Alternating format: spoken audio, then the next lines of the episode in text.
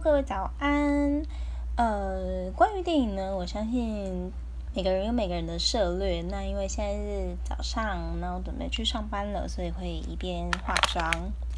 好，那我觉得电影呢是一个非常生活化的东西。其实不管心情好、心情不好，一个人或者是呃有男女朋友的时候呢，看电影都是一个很好的约会方式，甚至跟朋友也是。嗯，很好，一起揪出去，然后就一起去看一部爽片啊，或者是跟暧昧对象看一个浪漫爱情的那个喜剧。那呃，其实呢，关于电影的领域非常多元哦。那其实我觉得女生嘛，不乏就是喜欢爱情文艺啊，或者是。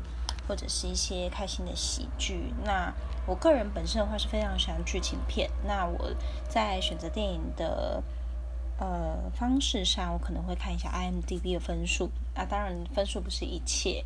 不过呢，讲呃 IMDB，如果你喜欢 IMDB 这种呃这种评分的套路的话，基本上是错不了多少。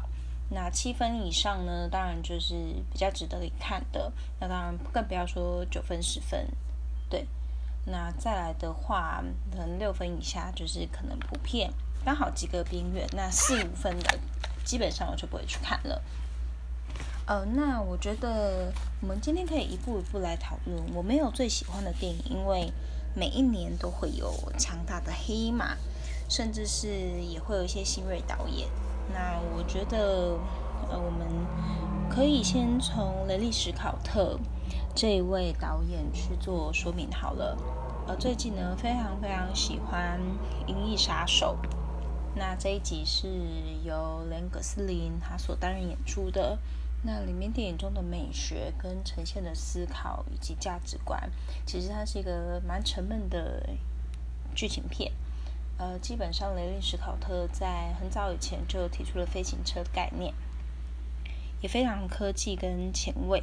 那连·葛斯林当然就是一个，哎，我不要说他死板的脸啦，但是他他当然有他的一个呃步调跟频率在。那相较之下哦，他让这个电影反而是加分的，因为如果你找来一个很活泼的演员，或者是呃，就是。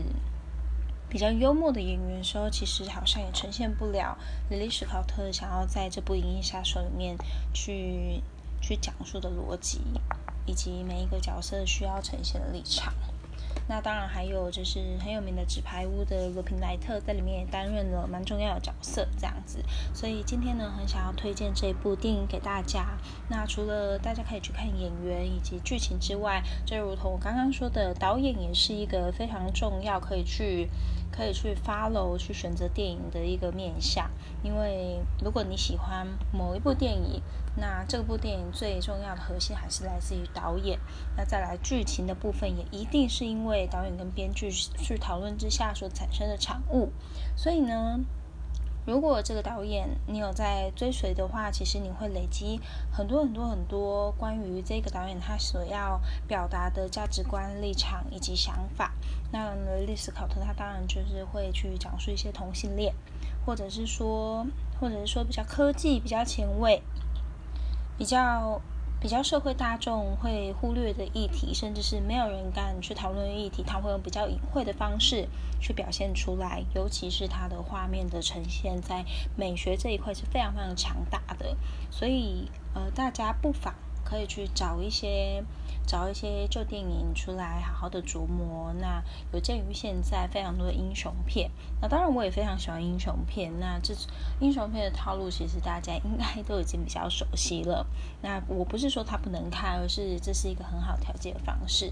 那就今天推荐给大家，希望大家有个美好的早晨以及愉快的一天。拜拜。